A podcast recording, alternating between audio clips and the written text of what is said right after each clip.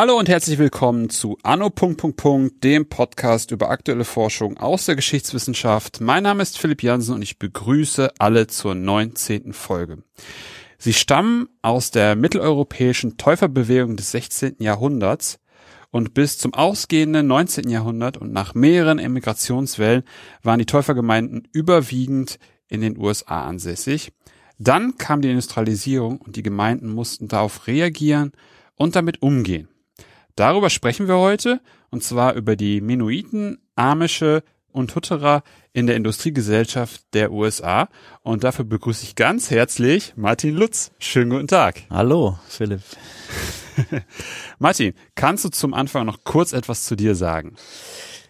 Ich sage kurz was zu mir gerne. Ich bin äh, wissenschaftlicher Mitarbeiter am Lehrstuhl für Sozial- und Wirtschaftsgeschichte der Humboldt-Universität zu Berlin. Bin das seit ziemlich genau sechs Jahren, seit Oktober 2012. Ähm, davor hatte ich auch ein Leben. Ähm, und zwar war ich zweieinhalb Jahre freiberuflicher Historiker und äh, habe in der Zeit ein Biografieprojekt in Kooperation mit Siemens erarbeitet. Davor habe ich promoviert und zwar an der Universität Konstanz und dort hatte ich auch studiert, ähm, nämlich Geschichte und Politikwissenschaft.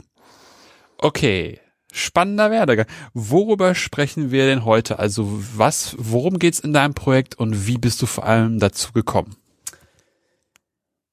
Oh, in meinem Projekt geht es um ganz allgemein die Frage, welchen Einfluss Religion auf modernes Wirtschaften hat. Ähm, kann man gern später noch etwas äh, vertiefen. Ähm, vermutlich sind den meisten der, der Hörer die Amish in irgendeiner Form ein Begriff. Die fahren also mit Pferdekutschen, haben lange Bärte und komische Frisuren und fallen einfach auf. Ja, kann man, glaube ich, so mal konstatieren in, in der modernen Gesellschaft. Ähm, ähm, und so genuine oder allgemein verbreitete Vorurteile sind halt, ja, die sind, ähm, leben halt sehr stark noch in der Vergangenheit, ähm, leben eigentlich sehr stark für sich und ähm, sind eigentlich kaum integriert in moderne Zusammenhänge und ähm, das möchte ich hinterfragen in meinem Projekt. Also so die, die Grundausrichtung ist, dass ich diese Gruppen als im Kern moderne Akteure in der modernen äh, kapitalistisch organisierten Wettbewerbsgesellschaft äh, äh, betrachte. Und wie ich draufgekommen bin, ähm, ja, das waren so ein paar scheinbar ähm, ähm, äh, nicht miteinander verbundene Zufälle, die sich dann aber doch äh, insgesamt sehr gut ineinander gefügt haben und äh, dass sich so in, über die Jahre hinweg das Projekt zu dem entwickelt hat, was es heute eigentlich darstellt. Ich möchte davon drei kurze Punkte nennen. Ähm, der erste Punkt ist, dass ich während meiner Promotionszeit äh, jeweils für sechs Monate in, in Russland und in den USA war, zu Forschungsaufenthalten in beiden Ländern. Ähm, so ganz am Rande mit Mennoniten in Berührung gekommen bin. Und das fand ich erstmal spannend. Erstens, dass es diese Mennoniten in beiden Ländern äh, gab, beziehungsweise heute noch gibt. In Russland nicht mehr so viele, aber noch etwas. Äh, und dann äh, viel interessanter ist, dass es da Verknüpfungen gibt, dass nämlich ein ganz erheblicher Teil der Mennoniten in Kanada und USA ursprünglich aus Russland eingewandert sind. Also deutschsprachige äh, Mennoniten, die dann in, ab den 1870er Jahren in mehreren großen Auswandererwellen überwiegend in den mittleren, in den in westliche Bundesstaaten und Provinzen gewandert sind. Das fand ich spannend. Das der, der zweite ähm, äh, äh, sagen wir mal, Zufall, scheinbarer Zufall war, dass ich mich ähm, zum Abschluss meiner Promotion noch auf ein Rigorosum, auf ein klassisches Rigorosum vorbereiten musste. Da war das äh, also wurde dann ganz, ganz hoch gehängt. Man musste also drei Thesen entwickeln, die nichts mit der Promotion Schrift zu tun haben dürften. Davon eine fachfremd, also komplett außerhalb des Bereichs Geschichtswissenschaft. Und eine der Thesen, die ich mir, äh, auf die ich mich vorbereitet habe, hing mit Max Webers protestantische Ethik zusammen. Und da tauchen eben auch wieder Mennoniten auf. Und äh, Weber nennt diese Mennoniten als Idealtypus quasi für ähm, ja für für Religionsgemeinschaften, die den modernen Kapitalismus äh, äh, hervorgebracht haben. Das fand ich äh, interessant und hat so überhaupt nicht das bestätigt, was ich gesehen habe äh, in den USA, nämlich dass viele Mennoniten ähnlich wie die Amish mit Pferdefuhrwerken fahren, ähm, lange Bärte haben und komische Frisuren. Also jetzt auf den ersten Blick weder modern aussehen noch in irgendeiner Form kapitalistische Unternehmer darstellen. Das fand ich auch wieder spannend. Und dritter Punkt äh, war, dass ich mich in meiner Promotionsschrift im Kern mit der Frage beschäftigt habe, wie Ideen wirtschaftliches Handeln beeinflussen. Da ging es am Beispiel von Siemens um den Einfluss von Ideologie mhm. auf das Sowjetgeschäft von Siemens in den 1920er Jahren. Also ähm, ja, Oktoberrevolution 1917, äh, Siemens wird in Russland enteignet, in Deutschland gibt's 1918 auch starke Bestrebungen, Großunternehmen zu enteignen.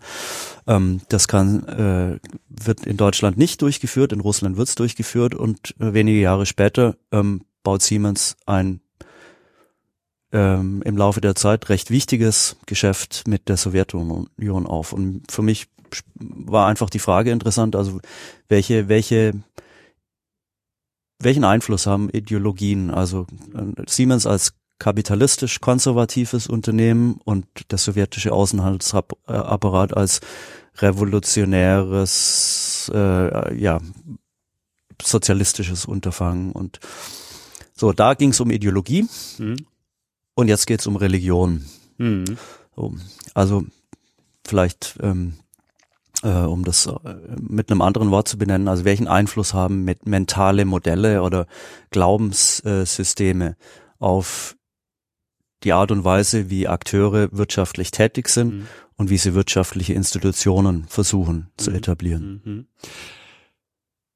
Wie ich denke mir so, vielleicht sollten wir noch mal kurz was zu den zu, zu diesen drei Gruppen sagen, die du dir anguckst. Einfach, du hattest es gerade schon mal angedeutet ähm, und auch schon mal zusammengefasst, aber dass wir einfach noch mal irgendwie ein Bild davon noch mal kriegen, dass, dass alle Hörerinnen und Hörer irgendwie wissen, worum es irgendwie geht. Ähm, wie, was ist überhaupt diese diese Täuferbewegung ähm, und wie splittete sich die auf und vor allem, wie unterscheiden sich die drei Gruppen voneinander, mhm. sagen wir mal, bis zu dem Punkt, wo du sie dir dann anguckst mhm. in deinem Projekt? Ja, ähm, gute Frage. Da müssen wir jetzt ein bisschen zurückgehen in der Zeit, ähm, und zwar ins 16. Jahrhundert. Die Täuferbewegungen entstehen im Kontext der Reformation, also so um 1520. Ähm, es gibt mehrere Zentren im deutschsprachigen Raum, ähm, also in äh, das schließt äh, äh, die heutige Schweiz, heutige Niederlande, ähm, äh, das heutige Elsass äh, mit ein. Ähm, und ich werde jetzt nicht allzu sehr in die Details gehen, auch weil ich kein früh Neuzeithistoriker bin. Ähm, Täufer Täufer würden heute von sich aus nicht als Protestanten sprechen, sondern ähm, als eine Art, eine Art dritter Weg zwischen Katholizismus und Protestantismus. Mhm. Da gibt's andere Forschungsmeinungen dazu, deswegen lasse ich das jetzt einfach mal so stehen. Ähm, für mich ist aber relativ klar, dass sich Täufer sehr stark sowohl von ähm, katholischen, äh, der katholischen Kirche als auch von, von ähm, protestantischen Kirchen unterscheiden. Ich möchte kurz ein paar Beispiele nennen. Ähm, ein zentraler Faktor für Täufer ist die Erwachsenentaufe. Also die Taufe soll eine bewusste Entscheidung des Individuums darstellen, deswegen gibt es keine Säuglingstaufen. Daher auch der ähm, eigentlich die ursprüngliche Fremdbezeichnung Wiedertäufer oder im Englischen Anabaptists. Ähm, alle Täufer waren bereits als Säuglinge getauft gewesen, also zumindest in der ersten Generation. Das heißt, die eigentliche Erwachsenentaufe bedeutete die zweite Taufe, deswegen also Wiedertäufer.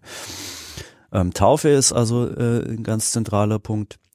Ähm, und dann gibt's ähm, äh, ja, also ein weiterer weiterer wichtiger Punkt ist ähm, das Verhältnis zwischen den Taufgesinnten und Mhm. dem Staat. Mhm. Ähm, äh, der Staat wird zwar in seiner grundsätzlichen Autorität anerkannt und respektiert, Mhm. allerdings bilden sich keine Allianzen zwischen Täufern und Staaten oder ähm, ähm, Herrschern im 16. Jahrhundert, jetzt wie zum Beispiel ähm, im Protestantismus ganz stark der Fall war. Mhm.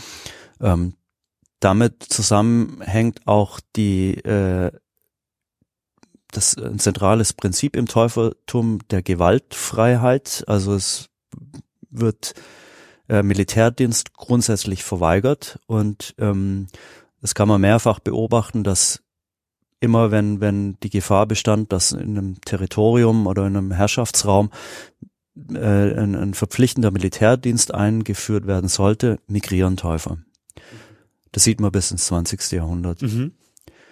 Ähm, und dann vielleicht noch ein dritter Punkt ist, dass, dass die Gemeinschaft eine zentrale Rolle spielt. Ähm, Gemeinschaft nicht nur im Sinne von formaler Kirchenstruktur, sondern auch, sagen wir mal, interpersonale, interfamiliäre, enge Beziehungen in, in relativ kleinen Gruppen. Ähm, das hat einmal was mit, ähm, mit Verweisen auf die Bibel zu tun, also die, die ja, Jerusalemer Urkirche wird da immer wieder gern benannt und dann aber auch mit einfach jahrhundertelanger Erfahrung von religiöser Verfolgung und Vertreibung, wo Mhm. sich diese Gemeinschaften sehr, sehr stark aufeinander beziehen müssen, um überhaupt zu äh, überleben. Mhm. Mhm. So, und jetzt hattest du nach den Unterschieden gefragt. Ähm, ähm, so, vielleicht äh, relativ einfach sind die Hutterer äh, zu kurz zu skizzieren, weil die äh, ziemlich herausstechen. Hutterer ähm, stammen ursprünglich aus dem Alpenraum, also Südtirol, äh, äh, dann später Kärnten, ähm, sind über Migrationsbewegungen in die Slowakei, also heutige Slowakei, äh, dann äh, Rumänien, ähm, äh, Ukraine, Südrussland äh, gezogen, ähm, sprechen heute so eine komische Form von, nein, komisch nicht, aber äh, eine, eine merkwürdige Form von Kärntnerisch, Tirolerisch mit natürlich sehr starkem amerikanischen Einschlag. Hutterer wohnen in äh, Gütergemeinschaften. Das heißt, dass es kein Privateigentum gibt. Ähm, die leben auf sogenannten Bruderhöfen. Jeder Bruderhof umfasst irgendwas zwischen 120, 170 Personen, inklusive Kindern. Dort wird alles im Kollektiv äh, besessen. Ähm, und äh, ja, also sie leben sehr stark abgeschottet in, in festen, festen Kontexten. Ähm, sind durchaus bereit, moderne Technologie zu verwenden. Also man sieht riesen Mähdrescher auf futterischen Bruderhöfen, wenn sie noch in der Landwirtschaft tätig sind. Ähm, manche sind jetzt stärker in, in, in, in industrielle Fertigung gegangen. Da sieht man dann 3D-Drucker und so weiter. Ähm, und das ist jetzt äh, vielleicht einer der Kontrastpunkte zu den Amish. Äh, Amish leben auch in kleinen Kirchengemeinden, die üblicherweise so 30, 40 Familien umfassen. Inklusive Kinder sind es also vielleicht 200, 250 Personen. Mm, Amish sind ähm, sehr selektiv, was die Verwendung moderner Technologien angeht. Ähm, viele verwenden keinen Strom zum Beispiel. Ähm, das heißt, es gibt kein elektrisches Licht, äh, dann keine Traktoren, deswegen die Pferdefuhrwerke und so weiter.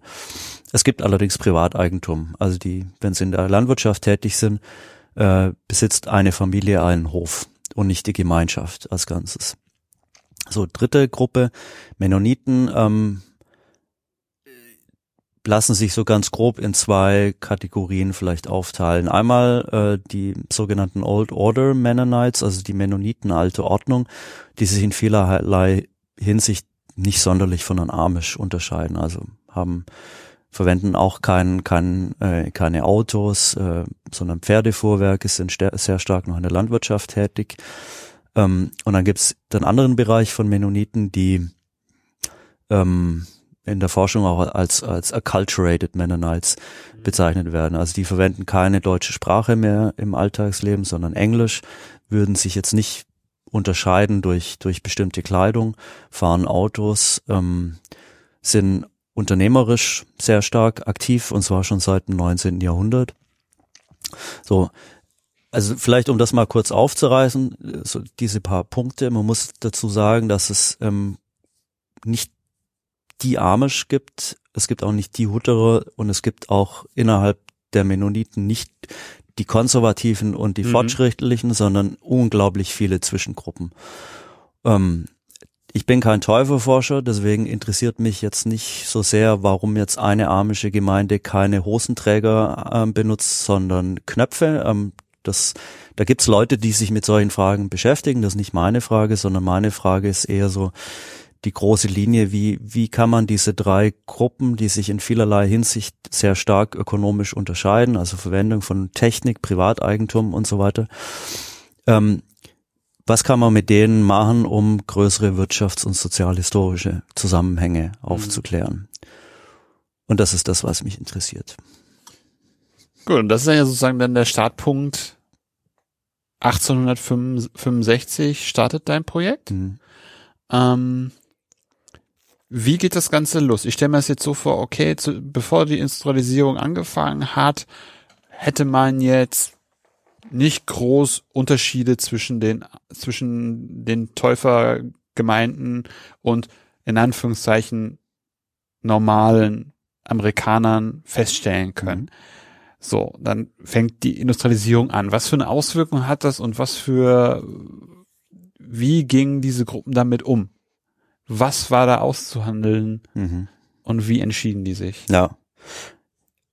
Ähm, vielleicht kurz vorweg, ja, mein Projekt setzt 1865 ein. Jetzt ist natürlich nicht so, dass die Industrialisierung genau 1865 beginnt, ähm, aber man muss ja irgendwie einen chronologischen mhm. Starttermin nehmen, 1805, also so, ich, ich schaue mir natürlich auch so ein bisschen die Jahrzehnte vorher an. Mhm.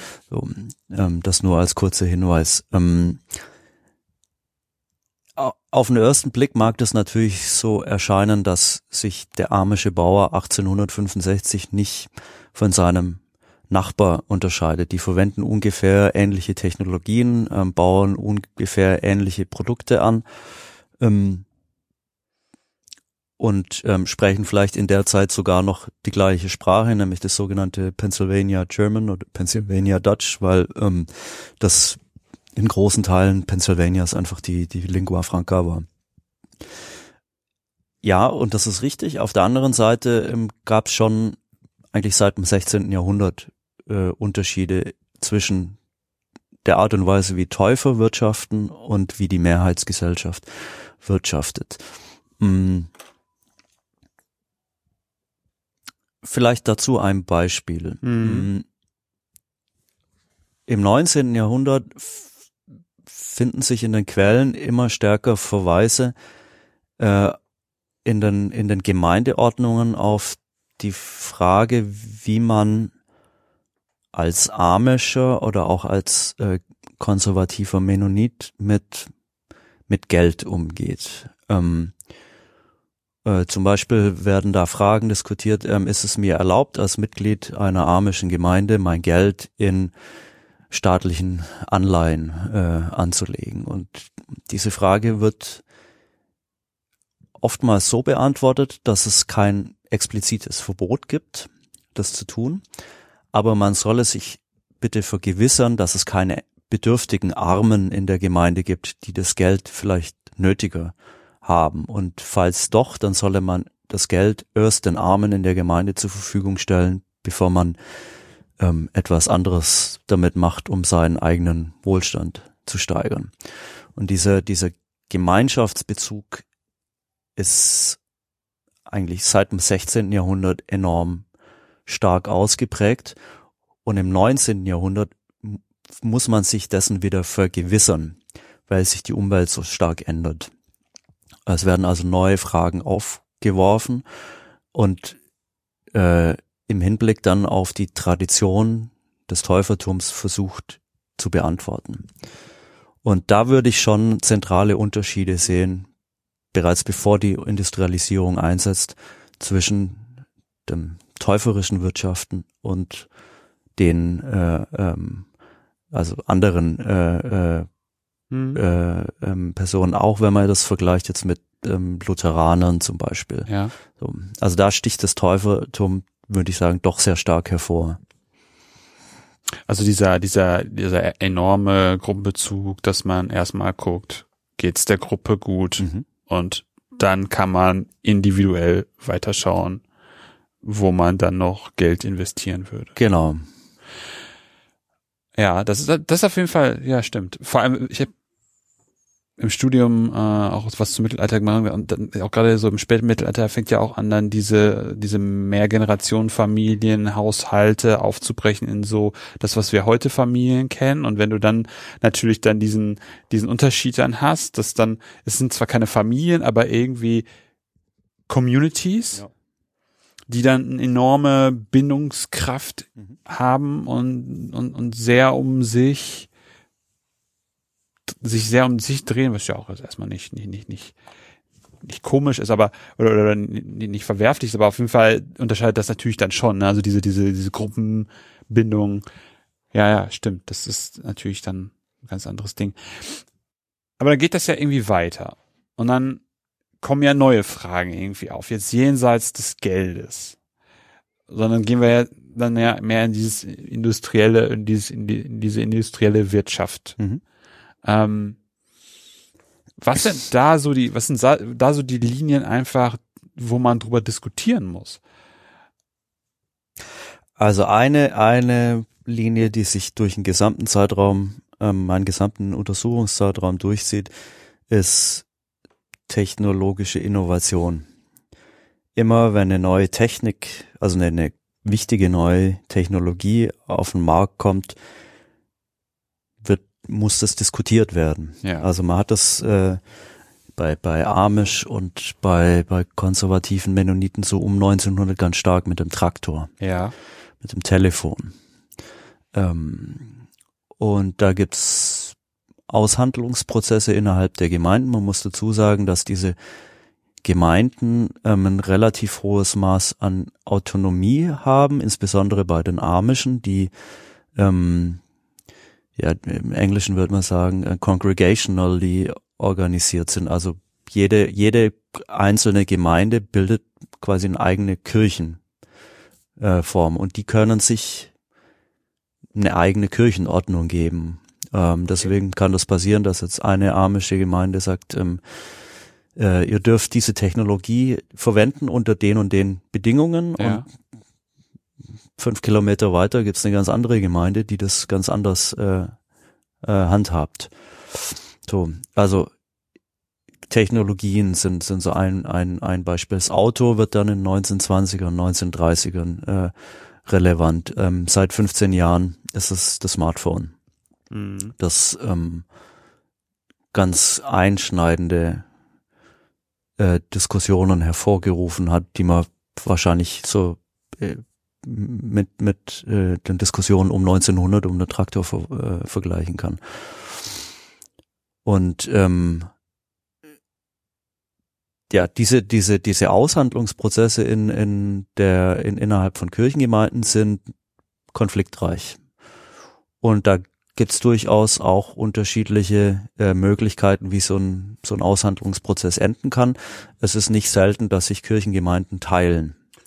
Das wäre jetzt auch meine Frage gewesen, ob dann beispielsweise die sehr Konservativen der Gruppe ein Dorf weiterziehen, Genau. wo sie wissen, dass das konservativ ist und die anderen entweder da bleiben oder in ein etwas Genau, entspannteres oder liberaleres genau.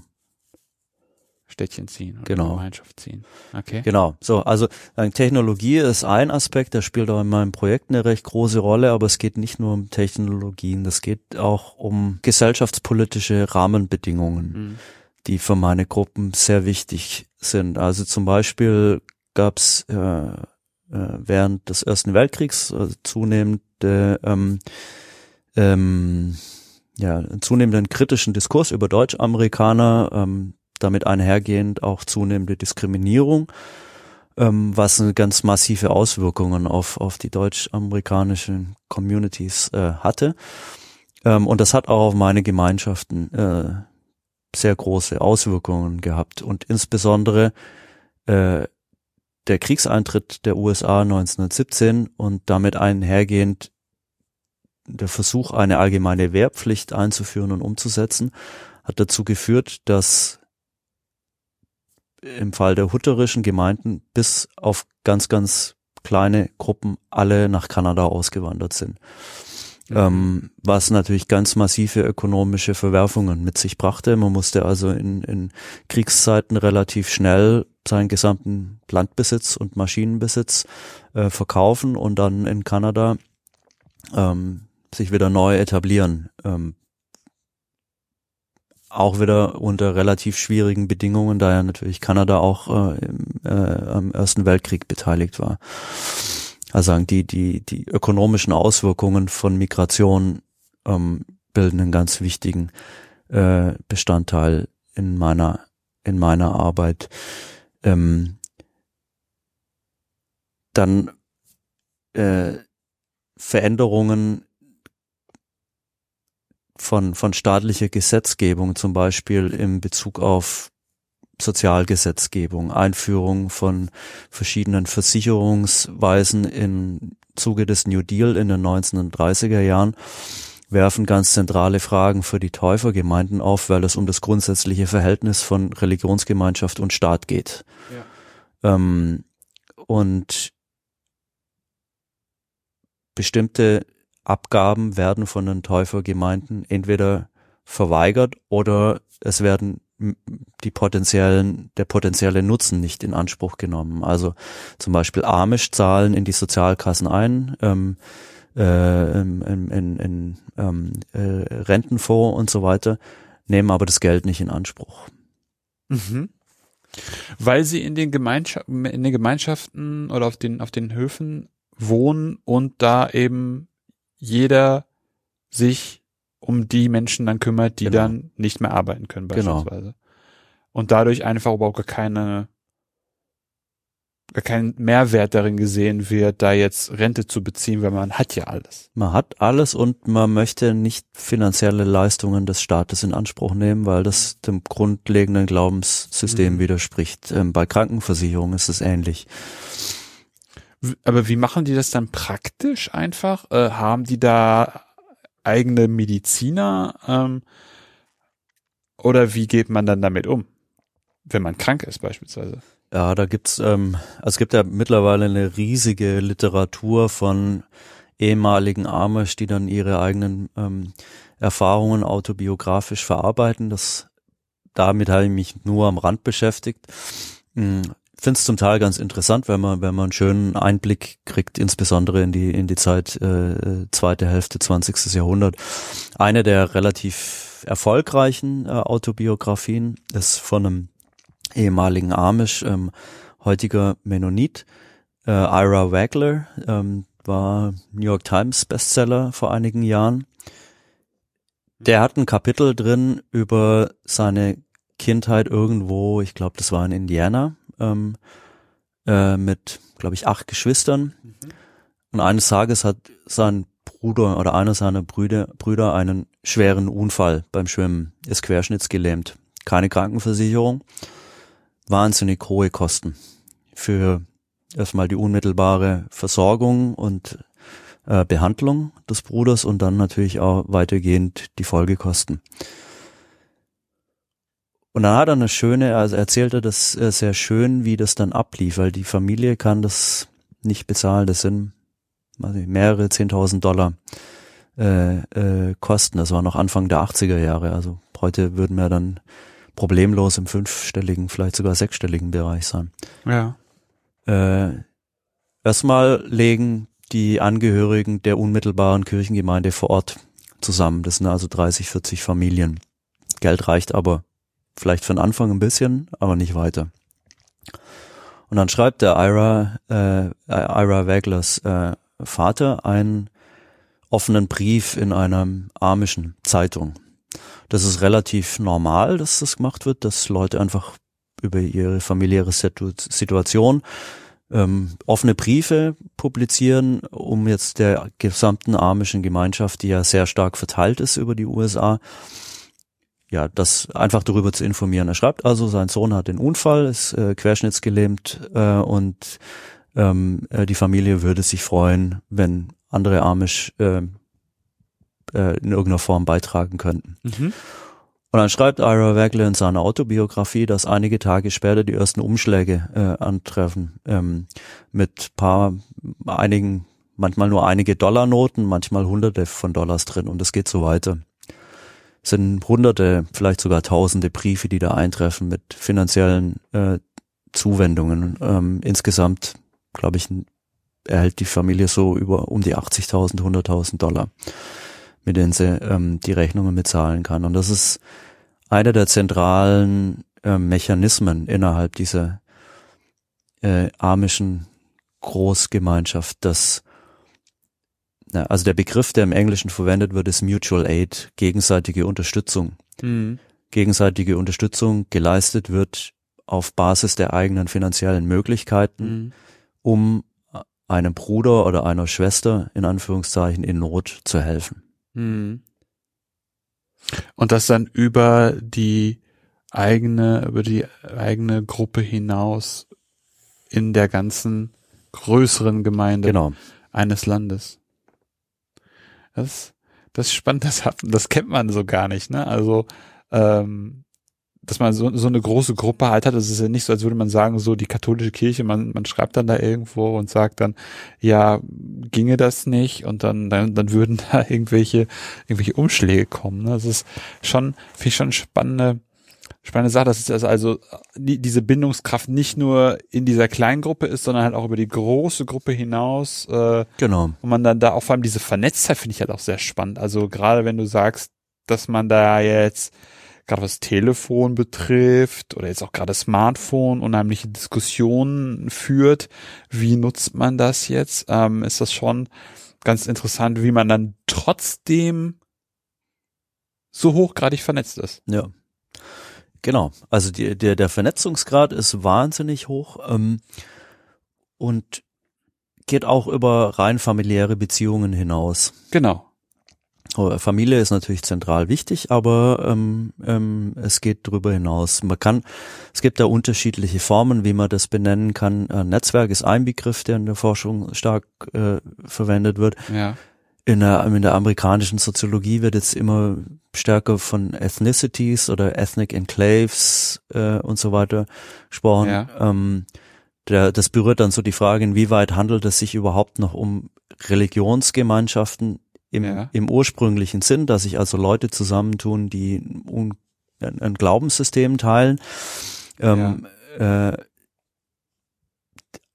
die konservativen Täufer fallen allein schon deswegen auf, weil sie im Alltags, äh, im Alltag, alltäglichen Umgang noch äh, deutsche Dialekte verwenden und das eigentlich sehr stark natürlich äh, ethnische Komponenten sind, die Ja. diese Gruppen ausmachen.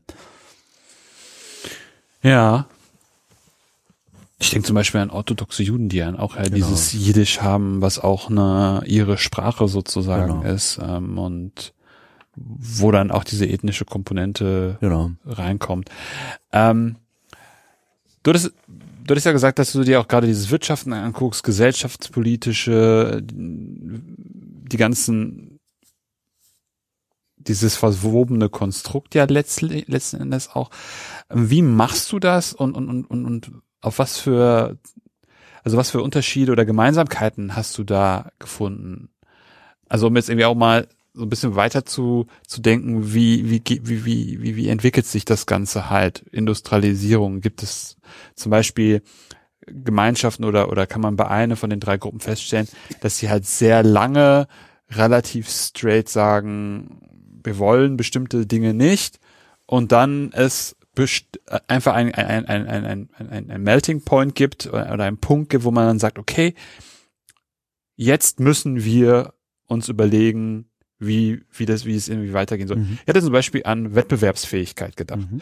Also gerade wenn man sich denkt, beim Traktor mag das eventuell noch so kompensierbar sein, wenn man das noch mit einem Pferd macht oder mit vielen Pferden.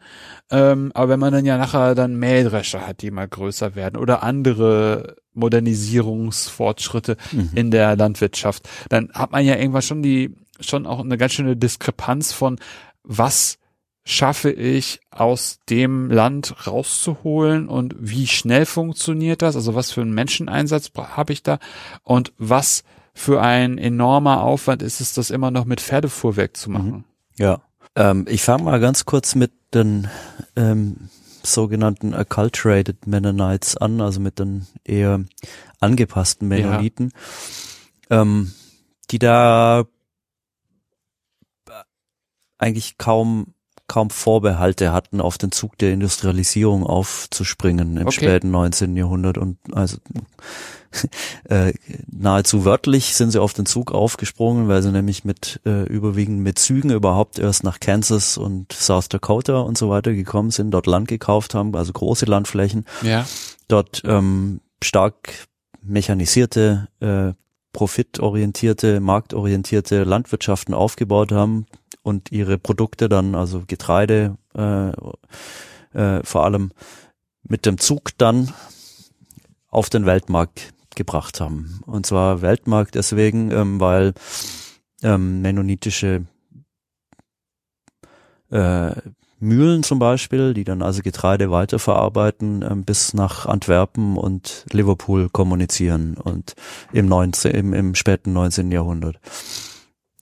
So, ähm, das wird so ab den 1920er Jahren zunehmend ein Problem innerhalb der Gemeinden, weil man diesen Fortschritt als, als sehr drastisch oder Fortschritt in Anführungszeichen, also ja. die, diese zentrale Veränderung als sehr, sehr einschneidend wahrnimmt, zunehmend auch wahrnimmt, dass die jüngere Generation nicht mehr in der Landwirtschaft tätig ist, sondern andere Berufe er, ergreift und damit zentrale Fragen aufgeworfen werden. Zum einen, was jetzt täuferische oder mennonitische Religion, Religiosität angeht, ja. als auch gemeinschaftlicher Zusammenhalt. Was passiert denn eigentlich, wenn unsere jungen Leute in die Stadt gehen? So, da wird also der in Anführungszeichen Fortschritt mennonitische Unternehmen sehr stark problematisiert. Mhm.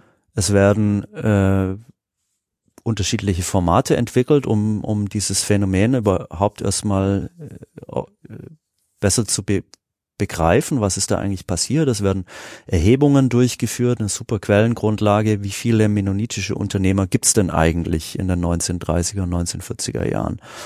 Wie viele Angestellte in einem mennonitischen Unternehmen sind Mennoniten, wie viele sind nicht Mennoniten. Ah, das gibt's auch. Ja, ja. Das, mhm. äh, also wird sehr stark reflektiert und dann fängt man dann auf Basis dieser, dieser Grundlage in den 1914, 1950ern an, darüber nachzudenken, was ist denn eigentlich äh, das Mennonitentum in einer modernen industrialisierten Gesellschaft. Was ist denn zum Beispiel ethisch verantwortliches Unternehmertum, wenn man mennonitische Unternehmer ist? Ähm, und die Kirche versucht unterschiedliche Formate zu entwickeln, um mennonitischen Unternehmern hier äh, beizustehen. Das kann man vielleicht später nochmal vertiefen. Also sagen, das ist, das ist äh, eine zentrale Entwicklung. Ähm, Sprich wir weiter.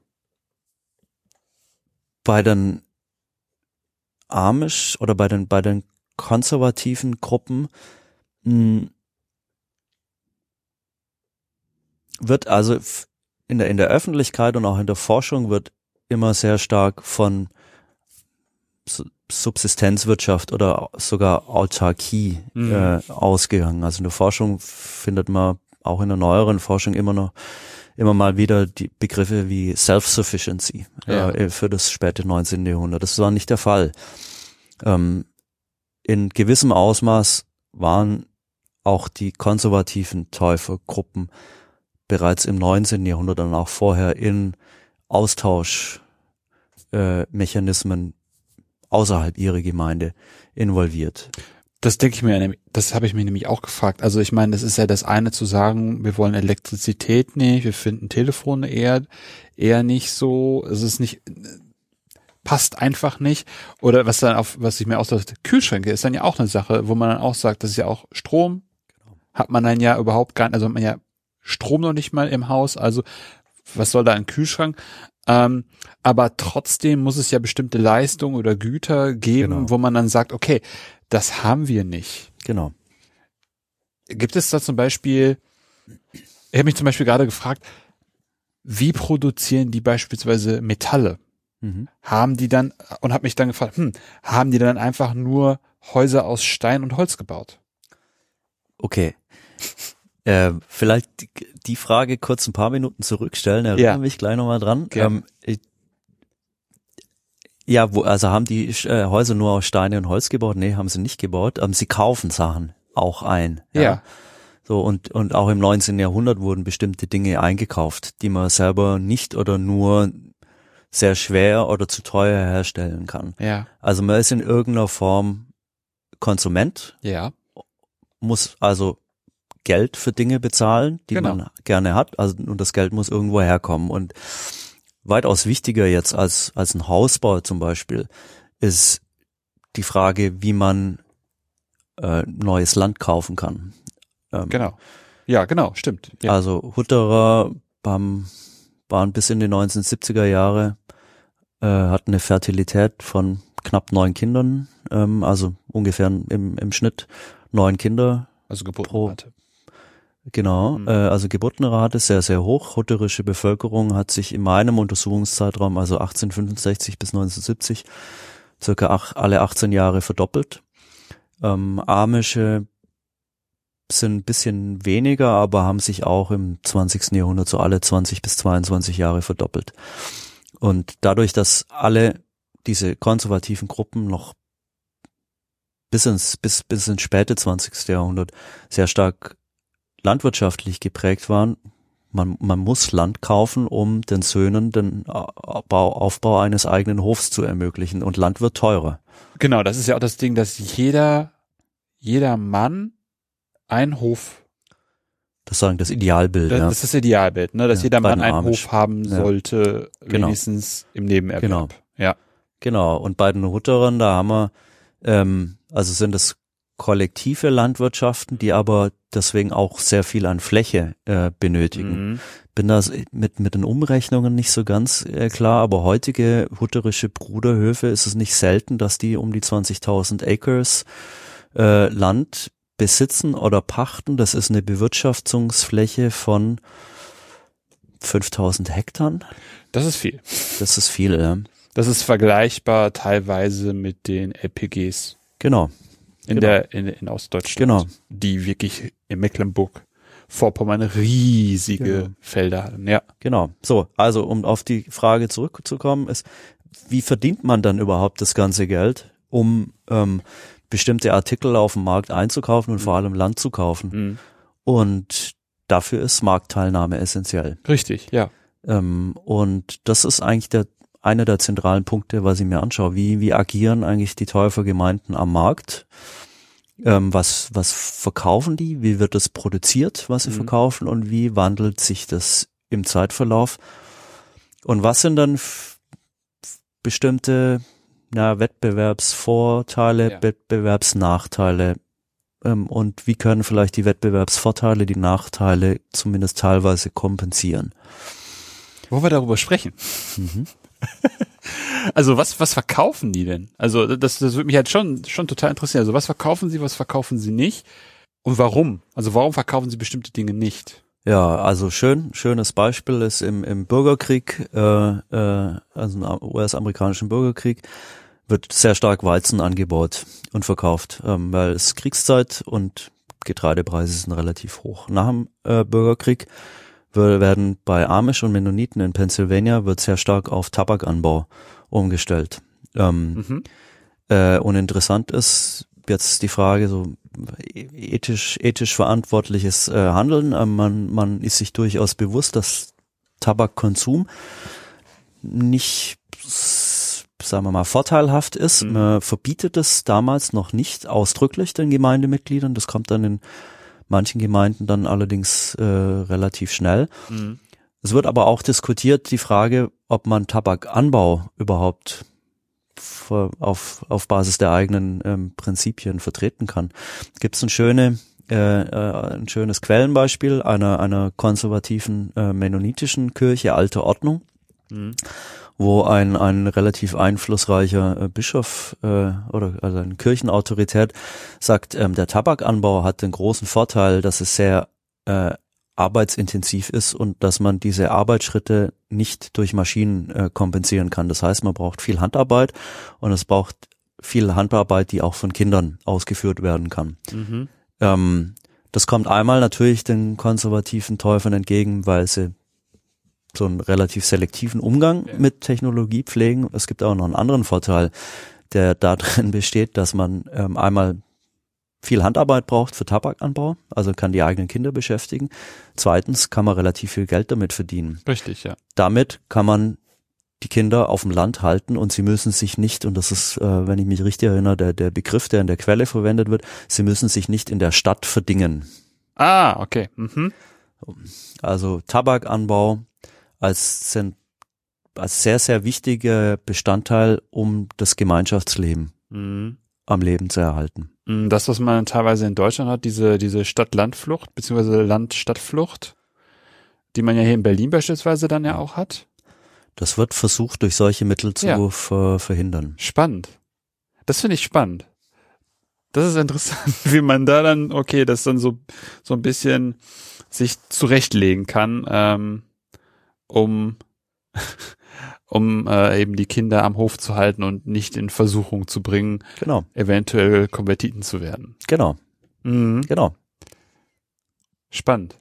Aber wie geht das dann, wie geht das dann ja dann weiter? Du hast dann ja, wir hatten ja sehr gerade gesprochen, diese Wettbewerbsfähigkeit, ne? Und die, und wie, wie sieht das denn dann aus? Weil ähm, heutzutage hat man ja auch eine, eine, eine, eine sehr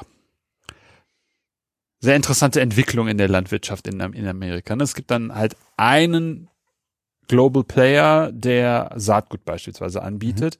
Mhm. Und das hat es ja auch in deinem Untersuchungszeitraum ja auch gegeben, dass es da bestimmte ähm, äh, bestimmte Major Player gab, die sagen, okay, das gibt's halt nur bei uns und dann muss man dies, das noch dazu kaufen und dass man sozusagen sein eigenes Saatgut nicht mehr herstellen mhm. durfte. Mhm. Aus Gründen und das war dann auch alles mit, mit irgendwelchen Gerichtsurteilen so zementiert, dass da eigentlich, dass es eigentlich gar nicht mehr möglich war. Mhm. Wie gehen die, wie sind die Gruppen damit umgegangen? Einmal äh, Spezialisierung. Ähm, man sieht das vor allem ganz gut bei, bei Amish und, und konservativen Mennoniten, die relativ nahe an äh, urbanen Räumen oder sich urbanisierenden Räumen leben. Mhm. Ähm, in der ersten Hälfte des 20. Jahrhunderts, also zum Beispiel Pennsylvania, Ohio, ja. dass ähm, also Tabakanbau äh, verdrängt Getreideanbau. Ja. Ab 1920er Jahren wird wird von vielen amischen Bauern äh, umgestellt auf ähm, ja ähm, äh, Pro Produce, jetzt fallen mir die deutschen Begriffe gar nicht mehr ein. Also äh, Gemüse, Obst, was man ähm, sehr gut dann auf, auf urbanen Märkten äh, zum Beispiel direkt verkaufen kann. Es wird äh, stärker auf Fleischproduktion umgestellt. Mhm. Also eine sehr starke Spezialisierung, die sich orientiert an Veränderungen am Markt. Ja.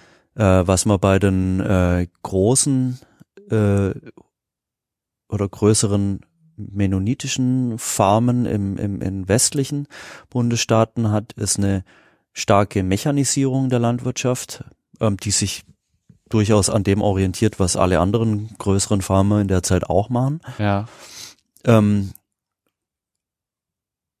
und was man bei den Hutterern hat, ist also Economies of Scale. Also man hat man hat diese riesigen Flächen, mhm. die man als Kollektiv äh, besitzt und bearbeitet und ähm, in, mit dem man dann im Vergleich mit mit kleineren Farmern in in der Region durchaus bestimmte Vorteile hat, zum Beispiel was, was Kauf von Saatgut angeht, ähm, kann man natürlich ganz andere Preise verhandeln. Das Entscheidende ist wieder aber aus meiner Sicht die Unterstützungsmechanismen, die innerhalb der äh, Gemeinschaft bereitgestellt werden. Also zum Beispiel ist für mich eine zentrale Frage, was passiert denn mit diesen Landwirtschaften in den 30er Jahren?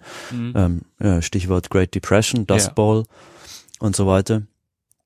Ähm, meines Wissens ist überhaupt gar kein einziger hutterischer Bruderhof jemals bankrott gegangen. Im 20. Jahrhundert. Mhm. Da gibt es dann unterschiedliche Mechanismen. Also es passiert immer mal wieder, dass einer in, in wirtschaftliche Schieflage kommt. Ja. Es wird dann als erster Schritt von umliegenden Bruderhöfen versucht, logistische Unterstützung bereitzustellen. Also ja. dann kommt halt, kommen Experten, die sich das dann anschauen und mhm. Vorschläge machen, also quasi hutterische Unternehmensberater, ja, ähm, genau. die sich das dann anschauen. Ähm, äh, dann bekommt dieser, dieser Hof eine gewisse Zeit und dann kann man gucken, ob sich das konsolidiert. Ja. Ähm, es gibt auch die Möglichkeit, ähm, dass finanzielle Mittel fließen. Ähm, da wird, äh, was ich ganz schön finde, der, der deutsche Begriff Almosen, Almosen verwendet. Also die äh, Hutterer äh, sammeln dann Almosen, die dann, was dann einem Bruderhof zur Verfügung gestellt wird. Und falls das alles nicht hilft, wird dieser Bruderhof unter Zwangsbewirtschaftung gestellt. Es wird dann also von, von Seiten der Kirchenautoritäten äh, ein Gremium gebildet ähm, von Experten, mhm. die die Bewirtschaftung des Hofs übernehmen. Mhm. Und dann muss man sehen, ob dieser Bruderhof sich dann äh, langfristig oder mittelfristig konsolidiert. Mhm. Falls nicht, wird er aufgelöst und die Familien werden auf andere Höfe verteilt. Es werden aber, es wird nie ein Bankrott erklärt, ja. sondern mögliche Schulden werden immer dann von der breiteren Gemeinschaft bezahlt. Mhm. Das ist auch ein spannender, ein spannender Lösungsansatz, dieses Expertengremium dann mit der, mit der Organisation der Bewirtschaftung mhm. zu beauftragen, anstatt dann mit weiter die Leute das machen zu lassen oder da halt Geld reinzustecken, die das dann in die möglicherweise die Schieflage mhm. gebracht haben. Ja. So, und das ist vielleicht jetzt auch nochmal ein ganz guter Punkt, um, um auf nochmal auf den Punkt zu bringen, um was es mir eigentlich geht. Also in der Forschung gibt's ja seit über 100 Jahren die große Diskussion in Religion und, und moderner Kapitalismus und wie wichtig ist eigentlich Religion, Religion für, für wirtschaftliche Entwicklung.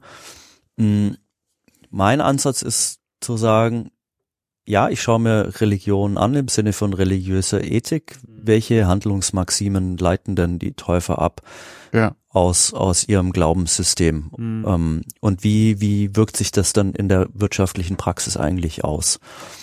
Ähm, aber Religion ist nur der eine Teil des, des Gebäudes, des konzeptionellen Gebäudes, was ich mir aufbaue. Der andere Teil ist, sind gemeinschaftliche Sozialstrukturen. Und ich glaube, dass man, na, ich glaube, ich bin der Überzeugung, äh, dass man äh, diese, diese spezifische Form von Wirtschaftsgeschichte nur dann adäquat erklären und beschreiben kann, wenn man Religion und Gemeinschaft zusammendenkt. Ja, in dem Fall auf jeden Fall, würde ich auch so sehen, ja. Ähm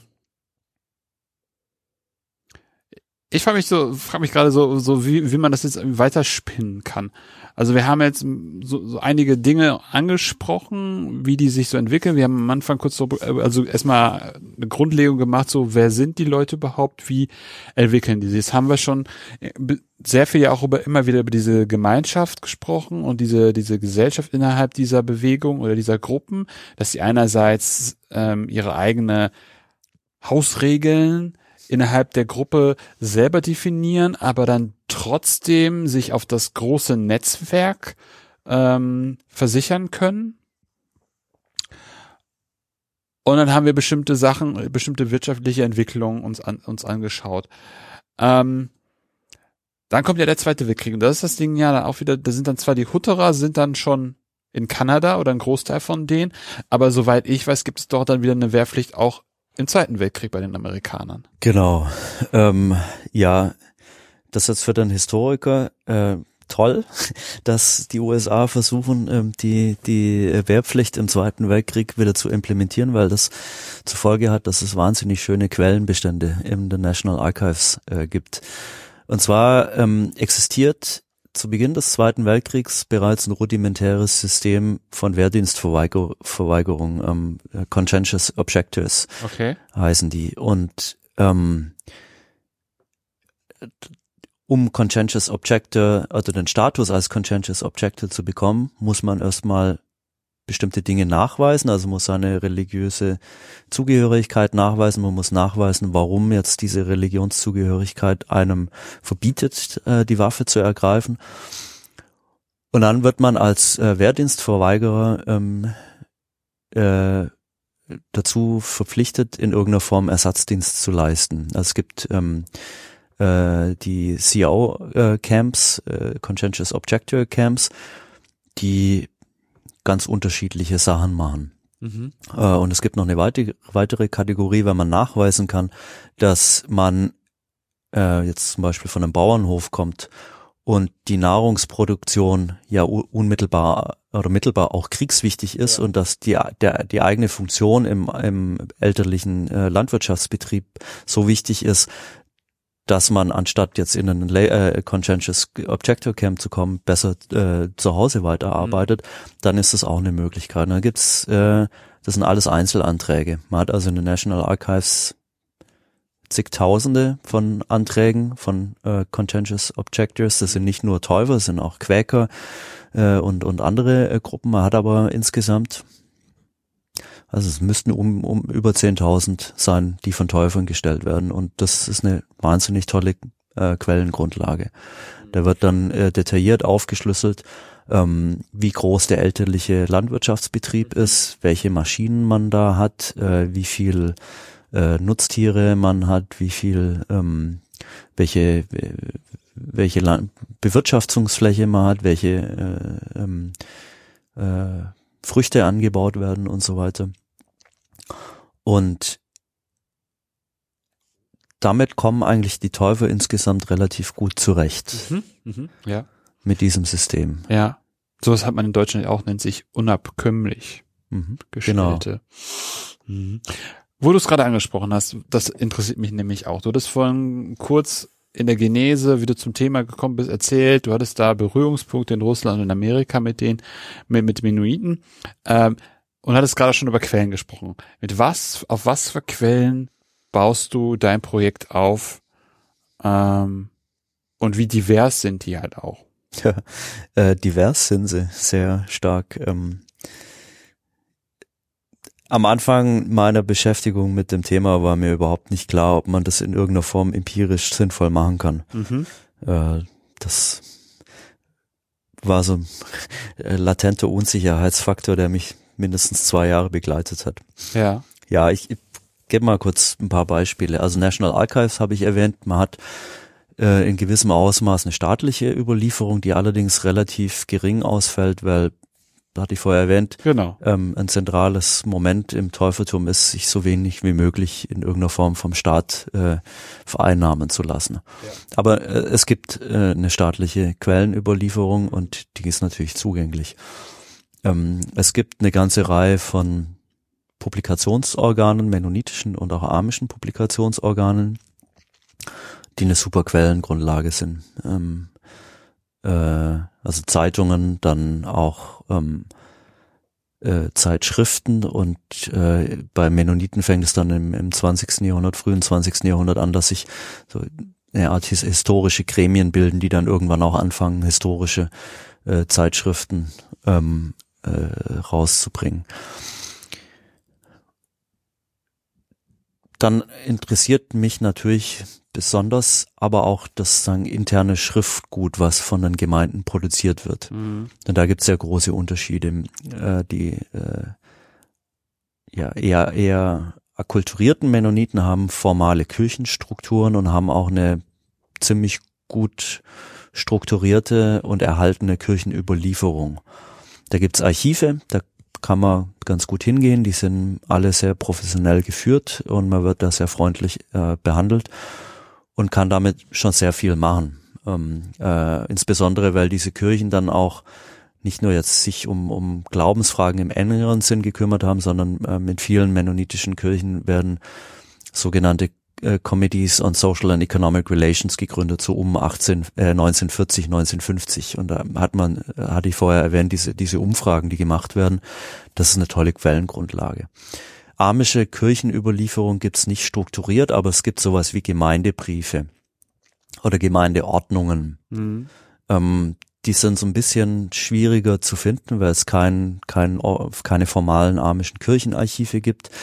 Ähm, es gibt allerdings so ein paar, ja, so Bibliotheken, Schrägstrich Archive, Schrägstrich Orte, wo Schriften gesammelt werden, an denen man am besten mit persönlichen Kontakten auch hin kann, wo man auch als Forscher arbeiten kann. Und da, da findet man dann auch so Sachen wie, wie Autobiografien von, von Amischen, die dann sehr stark in der zweiten Hälfte des äh, 20. Jahrhunderts damit anfangen, eigene Lebensgeschichten aufzuschreiben. Gemeindechroniken sind sehr wichtig. Ähm, also in, in, in, äh, in Ontario war bis vor einigen Jahren ähm, eigentlich der, der wichtigste Ort ähm, eines amischen Historikers, der über Jahrzehnte hinlang, äh, hinweg Schriften gesammelt hat. Diese Sammlung ist jetzt in Pennsylvania seit mhm. letztem Jahr, glaube ich. Mhm. Ganz schwieriges bei den Hutterern. Mhm. Ähm, ja, äh, es war es war nicht der Dachstuhl bei mir, wo ich fündig wurde, aber in einem Gartenhaus zum Beispiel äh, auf einem hutterischen Bruderhof wurden mir mehrere Boxen mit ähm, oder Kisten mit mit alten Schriften gezeigt und da bin ich dann eine Woche durchgegangen. Am anderen Bruderhof war es der Keller, mhm. wo so ein paar äh, Kisten verpackt mit Schriftgut lagen. Und damit kann man sich da schon so ein so ein Bild ein empirisches Bild zusammenbauen. Hm. Wie kleinteilig hast du das dann gemacht? Also wenn du jetzt sagst, du warst auf einzelnen Bruder, Bruderhöfen, auf wie vielen warst du? So, sind das dann auch die einzelnen Gemeinden, wo dann eben nur die 200 oder 100 bis, bis 250 Leute genau. waren? Und wie viele hast du davon dann angeguckt? Das ist äh, weit davon entfernt, in irgendeiner Form repräsentativ zu sein. Ähm, ich war auf vier, fünf brutterischen Bruderhöfen. Mhm. Ähm, ja, also wenn ich jetzt Täuferforscher wäre, dann würde ich das ganz anders aufziehen. Ähm, bin ich aber nicht. Genau.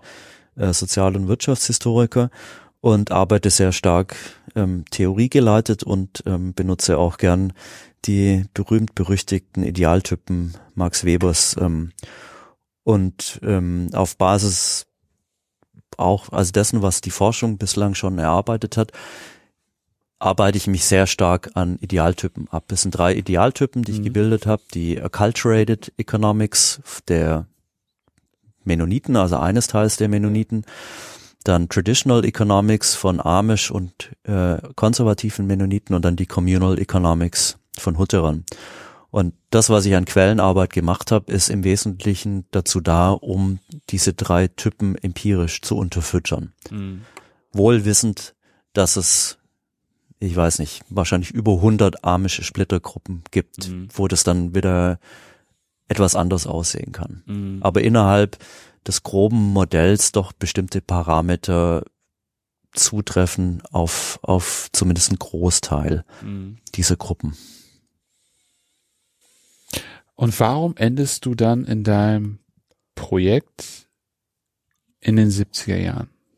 Ähm, hat ähm, im Wesentlichen zwei Gründe. Man hat einmal äh, auf einer Makroebene den Strukturwandel von der ähm, Industriegesellschaft, äh, Industriewirtschaft hin zu postindustriellen Gesellschaft. Das ist natürlich kein kein Prozess, der 1970 beginnt und ändert, ändert, aber so 1960er, 1970er Jahre sind da äh, eine zentral, äh, ein zentraler Baustein mhm. diese, dieser Transformationsperiode. Und diesen Strukturwandel sieht man in gewisser Hinsicht auch bei den Täufergemeinden. Also man sieht bei den Arm, bei, bei Teilen der Amish äh, ab den 1960er, 1970ern ein zunehmender, ähm, zunehmende in, Entwicklung hin zum Unternehmertum, das teilweise noch sehr stark mit Agrarwirtschaft zu tun hat, aber nicht nur. Mhm. Ähm, man sieht bei Hutterern zunehmend eine Tendenz hin von zu zu na, indu interessanterweise industrieller Fertigung von, mhm. weiß nicht, Metallteilen, was auch immer. Ähm, und man sieht bei Mennoniten zunehmend eine Hinwendung oder ein, äh, ein Übergang von so klassischen Industrieunternehmen hin zu postindustriellen Wirtschaftszweigen. Also in, um 1970 wird ein mennonitisches Photovoltaikunternehmen gegründet, zum Beispiel. Mhm. So, also 1970 ist wieder wie 1865 kein klarer Bruch, aber steht bei mir stellvertretend für einen Strukturwandel sowohl auf Makroebene als auch in meinen Unter Untersuchungsgruppen. Ich nicke, man hört es nicht. Äh, ähm, hättest du noch was? Ich habe noch eine ganze Menge natürlich, aber ähm, ich glaube, das äh, so das Wesentliche haben wir jetzt ganz gut herausgearbeitet. Ähm, ähm, vielleicht noch ein Anknüpfungspunkt, der für mein Projekt auch eine, eine zentrale Rolle spielt, ist, dass in der Wirtschaftsgeschichte seit einigen Jahren sehr stark mit dem Begriff Moral Economies äh, gearbeitet wird. Ja. Also so die Grundfrage, jeder, jeder Mensch hat in irgendeiner Form ein moralisches System, Ja. das seine Handlungen oder ihre Handlungen leitet. Mhm.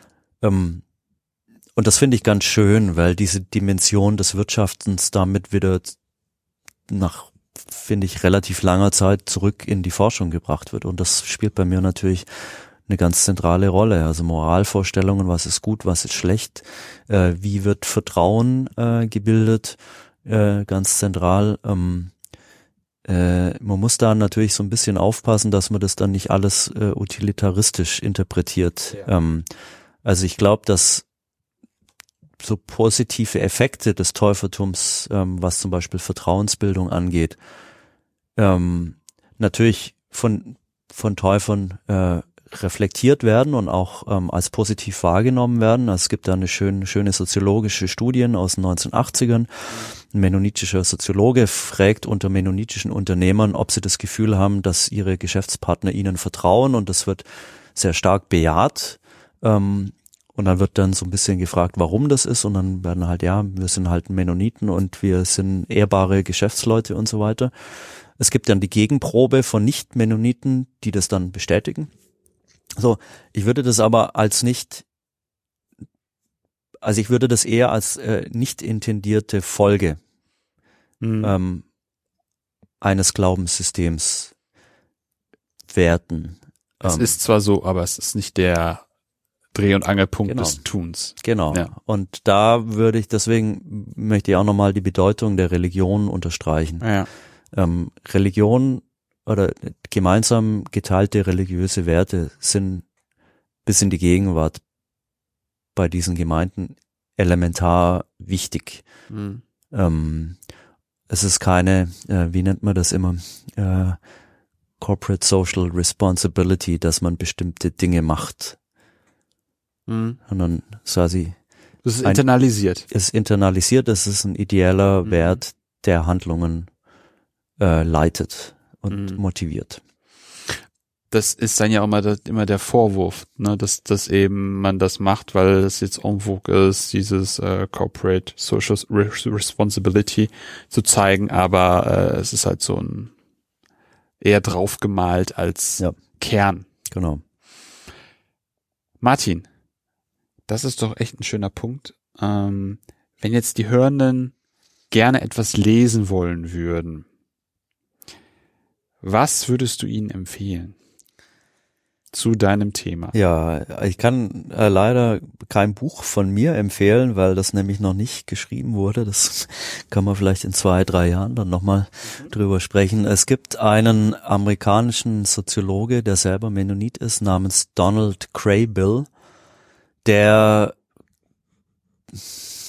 ganz viel publiziert hat, sowohl zu Mennoniten als auch zu den Amish, nicht so viel über Hutterer, ähm, der recht eingängig schreibt, Mhm. gut zu lesen ist.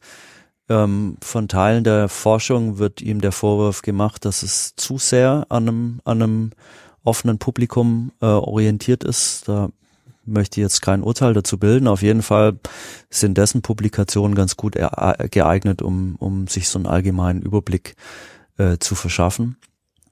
Äh, zu den Hutterern gibt's ein Buch, ähm, äh, The Hutterites in North America von zwei Autoren, Rod Jensen und Max Stanton. Und das, äh, damit kann man sich auch einen ganz guten Überblick verschaffen. Mhm. Ja, da müssen die Leute dann noch zwei, drei Jahre warten, bis sie dann dein Buch auf Deutsch lesen können. Auf Englisch. Auf Englisch, ah, okay. Ähm, und hättest du noch eine Gastempfehlung für mich? Ja, als Gast möchte ich dir äh, gerne empfehlen, meinen Kollegen Sebastian Schöttler. äh, der ein ganz spannendes Projekt macht zur Rolle von Unternehmensberatungen Mhm. bei der Einführung von EDV in westdeutschen Großunternehmen. Mhm. So in den 1960er und 70er Jahren fängt das meines Wissens an, so Mhm. langsam ein wichtiges Thema zu werden. Ähm, er ist noch, äh, äh, ja, muss ihn, muss ihn anfragen. Ich denke, er kann sehr viel über sein Projekt schon jetzt erzählen, auch wenn er noch, glaube ich, die großen Archivarbeiten vor sich hat. Mhm. Das ist ein wahnsinnig spannendes Projekt Mhm. und ähm, bin da sehr gespannt, was er, was er über die Rolle von Unternehmensberatungen herausfindet. Mhm. Das für total spannend. Gerade äh, wenn man das ja heute, heutzutage halt wieder mitkriegt, wie tief verstrickt Unternehmensberatungen, Unternehmen und der Verwaltung sind. Ja, herzlichen Dank auf jeden Fall, dass du da warst, dass du mir uns von deinem Projekt erzählt hast. Ich fand das total spannend, weil ich bis jetzt einfach aus Gründen, die wahrscheinlich nachvollziehbar sind, keine großen äh, äh, über, Überkreuzungen mit, mit, mit, dein, mit deinem Untersuchungsgegenstand hatte, also mit den drei Gruppen. Von daher war das super spannend. Vielen herzlichen Dank dafür. Vielen Dank dir, Philipp. Sehr gerne. Äh, das war es auf jeden Fall heute für heute bei Anno Punkt, Punkt, Punkt. Wenn es euch gefallen hat, empfehlt den Podcast gerne weiter. Wenn ihr den Podcast auch unterstützen wollt, findet ihr auf der Webseite einen Spendenbutton zu PayPal. Ansonsten hören wir uns bald wieder. In diesem Sinne, auf bald und tschüss.